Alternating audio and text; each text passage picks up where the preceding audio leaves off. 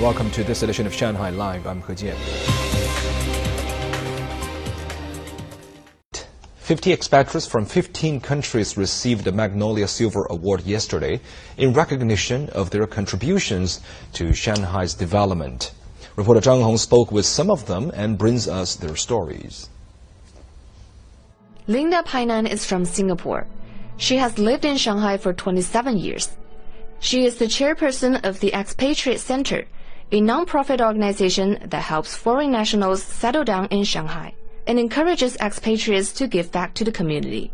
I've not heard of any organization like, you know, People's Association for Friendship with Foreign Countries. And I think, I believe that's unique here to China. Shanghai is an inclusive city and that it really encompasses all the foreigners here in Shanghai. So we're like foreigners, but we're not outsiders. Manuel Koff from Germany is the CFO of Merck China, a pharmaceutical, life science, and electronics company it's a perfect place to headquarter your company for China business. It's very supportive uh, for new technologies, for the innovation, and to have a very good collaboration across all so the Asian countries. So that means uh, you have very easy access, right?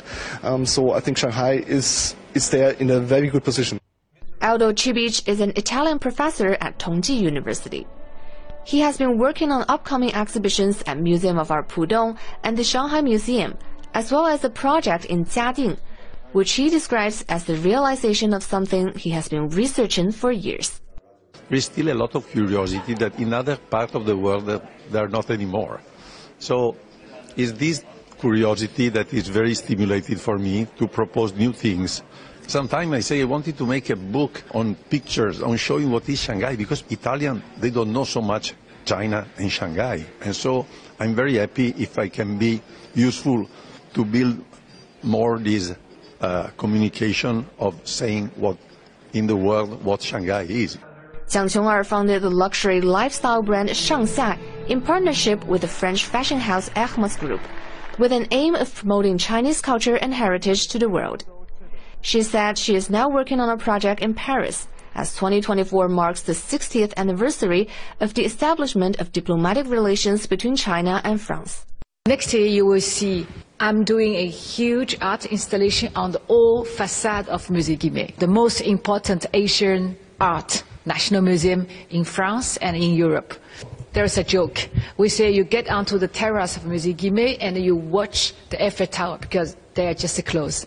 And next year you will get onto the Eiffel Tower and watch the Musée Guimet and watch China. So I try to bring an angle to show to the world what is the contemporary China. The Shanghai government set up the Magnolia Award over three decades ago. The award gets its name from the city's official flower, the white magnolia. Over the years, a total of 1,827 expatriates have received the award. Zhang Hong, Shanghai Live.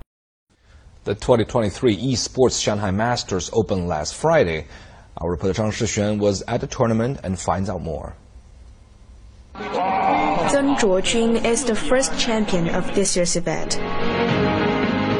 It's been two decades since he won his first competition, and the past few years have witnessed explosive growth in esports, from game development and the number of players to the organization of international events.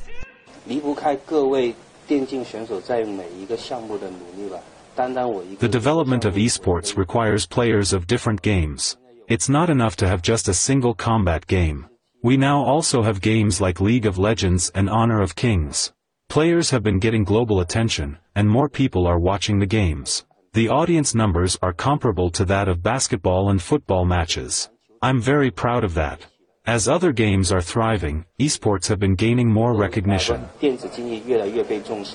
The five-day event includes competitions for four games, League of Legends, Honor of Kings, Dota 2 and Identity, as well as one exhibition Street Fighter event.